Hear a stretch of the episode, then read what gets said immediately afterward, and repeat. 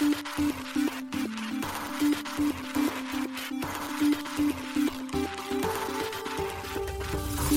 しい経済ニュース。この番組では現当社のメディア新しい経済がブロックチェーン仮想通貨フィンテックに関する日々のニュース解説を平日毎日音声コンテンツでお届けしています。そして新しい経済ではブロックチェーン仮想通貨に関するニュース解説記事やインタビュー記事学習記事などのたくさんのコンテンツを掲載しております。ぜひ新しいひらがな経済漢字で検索してメディアもチェックしてください。そして LINE 公式アカウントではメディアの更新情報を配信しております。LINE 公式アカウントにもぜひご登録ください。この番組は株式会社フィナンシェの提供でお送りします。フィナンシェはスポーツチームやエンタメプロジェクト DAO などのトークンを購入して支援ができる新しいクラウドファンディングサービスです。サッカー J リーグ野球バスケなどのプロスポーツチームをはじめ映画やアイドルインフルエンサーなど100以上のプロジェクトのトークンがフィナンシェで購入できます。さらにトークン購入者はプロジェクトに応じたキャンペーンの参加や NFT などの特典も、ぜひ iOS や Android でフィナンシェのスマホアプリを入れて新たな応援体験を味わってください。あなたの夢がみんなの財産になるフィナンシェ。現当社新しい経済編集部の大塚です。高橋です。はい、本日は5月の30日火曜日です。今日のニュース行きましょう。SBIVC トレードにオアシス上場へ国内2例目。バイビット、カザフスタンで暗号資産事業の予備ライセンス取得。テマセクが FTX 投資の責任者らの報酬減額。ロシアが国営の暗号資産取引所設立を断念か、交換業者に対し規制を設ける方針へ報道。奈良の日本酒、水花、ブロックチェーンで不正流通を防ぐ SBI しめ縄導入で、フォビが香港にフォビ HK 立ち上げ、暗号資産ライセンス申請へ。LINE ビットマックス、ステラルーメンの信用取引を開始。ビットコインオーディナルズの BRC20 初のドル型ステーブルコイン、ハッシュタグ USD 登場。NFT コレクション、エイブのアパレルブランド、ドゥーナッツ、フィナンシェでトークン発行。一つ目のニュースは SBIVC トレードにオアス上場へというニュースです。国内暗号資産取引所 SBIVC トレードにゲーム特化ブロックチェーンオアシスのネイティブトークンオアスが上場することが決定しました。5月30日にオアシスより発表されました。取扱い開始は5月31日になるようです。なお今回のオアス上場は国内において2例目となります。今年4月3日よりビットバンクにて国内初の取り扱いが開始しています。SBIVC トレードの発表によると、オアス取扱いは販売所及び積立サービスにて対応するとのことです。また今後についてはステーキングサービスへの対応も予定しているということです。なお SBIVC トレードでは、オアス上場により合計16銘柄の暗号資産を取り扱うことになります。現在 SBIVC トレードではビットコイン、イーサリアム、リップル、ライトコイン、ビットコインキャッシュ、チェーンリンク、ポルカドット、カルダノ、同時コイン、ステラルーメン、テゾス、ソラナ、ポリゴン、アバランチ、フレアの15銘柄が取り扱われています。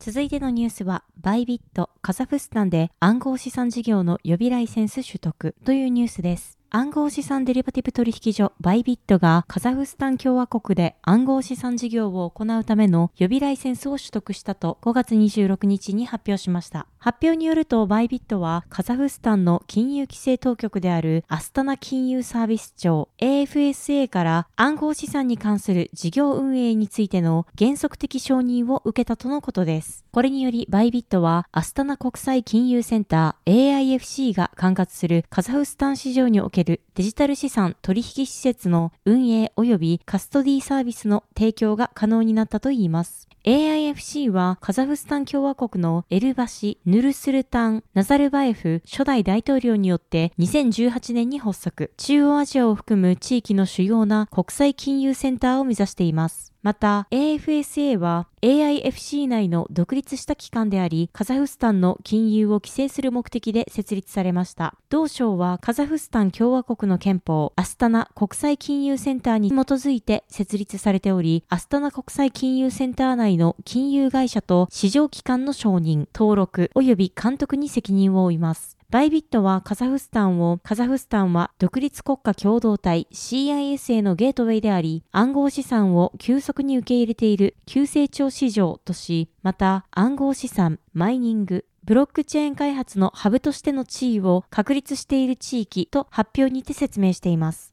このことから今回受けた暗号資産に関する事業運営の原則的承認が独立国家共同体の加盟国に暗号資産の規制枠組みを提供するアスタナ国際金融センターに対してバイビットの存在感を示すことにつながると発表にて説明されています。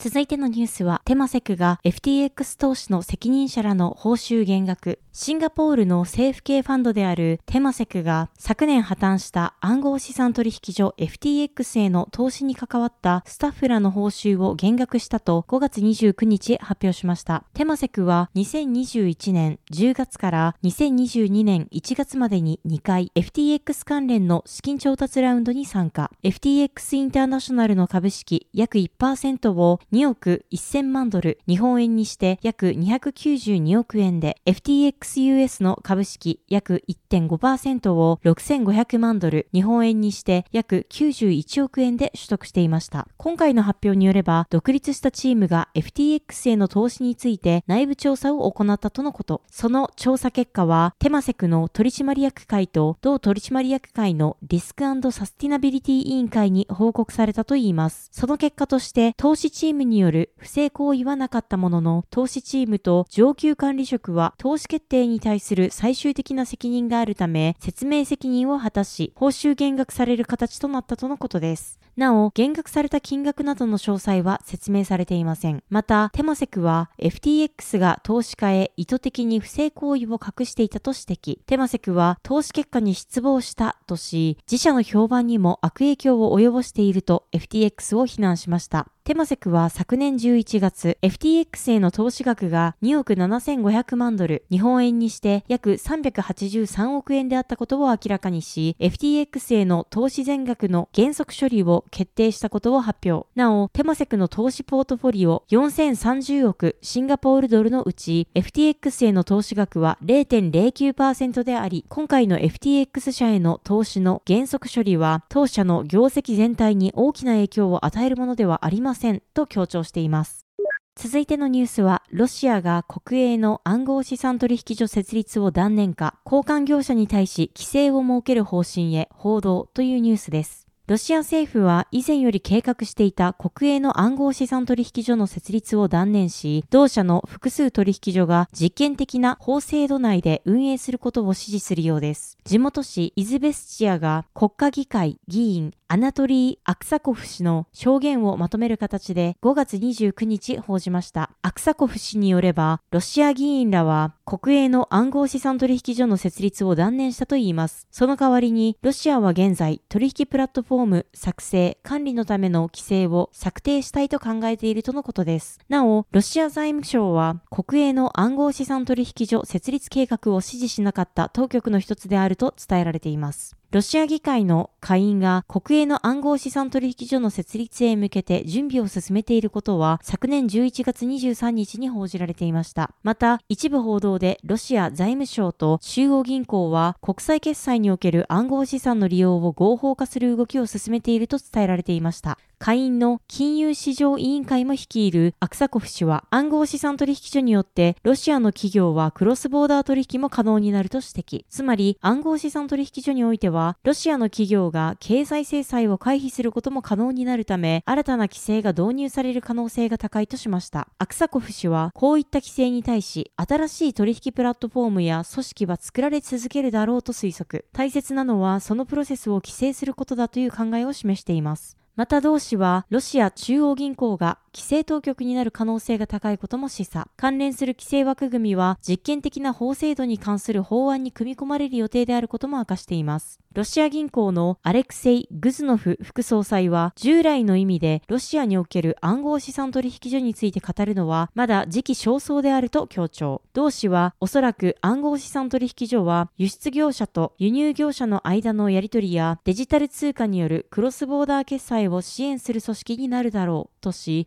として暗号資産取引所はロシア企業が並行輸入品の代金を支払う手助けになり得ると指摘しています。ロシアの暗号資産関連事業者は、ロシアの複数取引所が実験的な法制度内で運営される取り組みを支持しているといいます。エコマイニングなどを行うビットリバーのオレグ・オジエンコ氏は、初期段階においては不適格な投資家へのサイト制限も必要だとし、ロシア参入を目指す海外の取引所においては、ロシアユーザーに関する情報のセキュリティと秘密保持に関連する要件を含んだ特別な規制が必要だとの考えを示しています。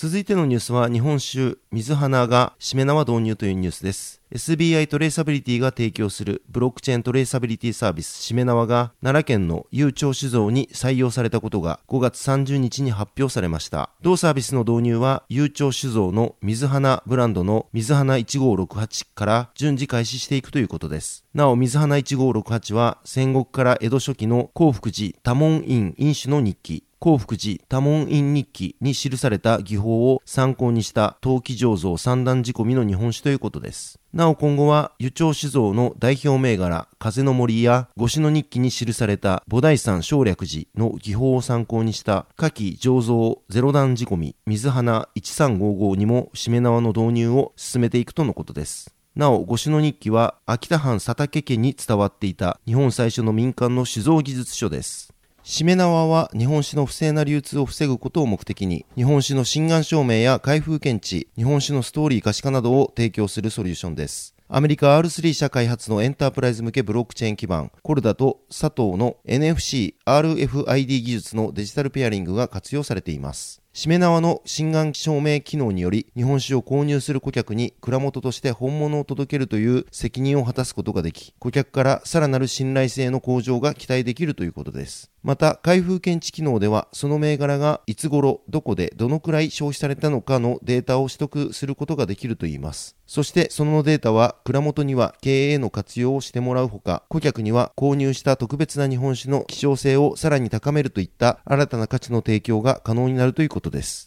続いてのニュースは、フォビが香港にフォビ香港を立ち上げ、暗号資産ライセンス申請へというニュースです。海外暗号資産取引所のフォビがフォビ香港を立ち上げ、香港で暗号資産取引サービスを提供する方針のようです。同社が5月26日発表しました。発表によれば、フォビ香港ではビットコイン、イーサリアム、トロン、フォビトークンを取り扱うといいます。フォビ香港は5月29日に香港証券先物取引委員会 SFC へライセンス申請を提出。現在はライセンス取得を待っている状況とのことです。なお今後、フォビ香港は SFC FCC の提示するライセンス要件を満たすために独立監査人と協力し、プラットフォームのセキュリティ確保やマネーロンダリング対策、コンプライアンス遵守に焦点を当て、プラットフォームが安全かつ確実に運用されるように尽力していくとしています。香港は暗号資産取引所などの暗号資産サービスプロバイダーに対する新たなライセンス制度を導入する法案を昨年12月7日に可決。法律が施行されるのは2023年6月1日からで暗号資産サービスプロバイダーは SFC にライセンスを申請する必要があります。ライセンス取得のための規制要項は既存制度のものに基づき、カストディ、本人確認、サイバーセキュリティ、審査、リスクマネジメント、マネーロンダリング対策などの要件を含むものになっています。中国拠点の大手暗号資産取引所 OKX は3月28日、香港法人を設立し、香港での暗号資産交換業者のライセンス申請を行うと発表。また、グローバルに拠点を展開する暗号資産金融サービス事業者のアンバーグループも日本事業を売却し、香港での暗号資産交換業者ライセンスを申請する予定だと4月14日に報じられていました。続いてのニュースは LINE ビットマックスが XLM の信用取引を開始というニュースです。国内暗号資産取引所 LINE ビットマックス提供の暗号資産信用取引サービスにて新たにステラルーメンの取り扱いが開始しました。同取引所が5月29日に発表しています。これにより LINE ビットマックスの暗号資産信用取引サービスでの取扱い銘柄は合計7銘柄となりました。LINE ビットマックスの暗号資産信用取引サービスは保証金となる日本円を預けて暗号資産現物を借り入れて取引する信用売りのみが提供されています。ユーザーが資金を LINE ビットマックスから借りて暗号資産を購入する取引、信用買いはサポート対象外となっています。なお、同サービスでは最大2倍でのレバレッジ設定が可能となっています。昨年7月より提供開始となった同取引所の暗号資産信用取引サービスですが、サービス開始以降の取扱い銘柄は、販売所ですでに取り扱われていたビットコイン、イーサリアム、リップル、ライトコイン、ビットコインキャッシュ、リンクの計6銘柄でした。昨年11月に LINE ビットマックスにステラルーメンが上場しましたが、暗号資産信用取引サービスでは取り扱われていませんでした。なお、LINE ビットマックスでは今年3月、新たに取引所サービスの提供を開始しました。そして先日5月25 5日には LINE 独自開発の LINE ブロックチェーンのネイティブトークンであるリンクの名称がフィンシアに変更されています。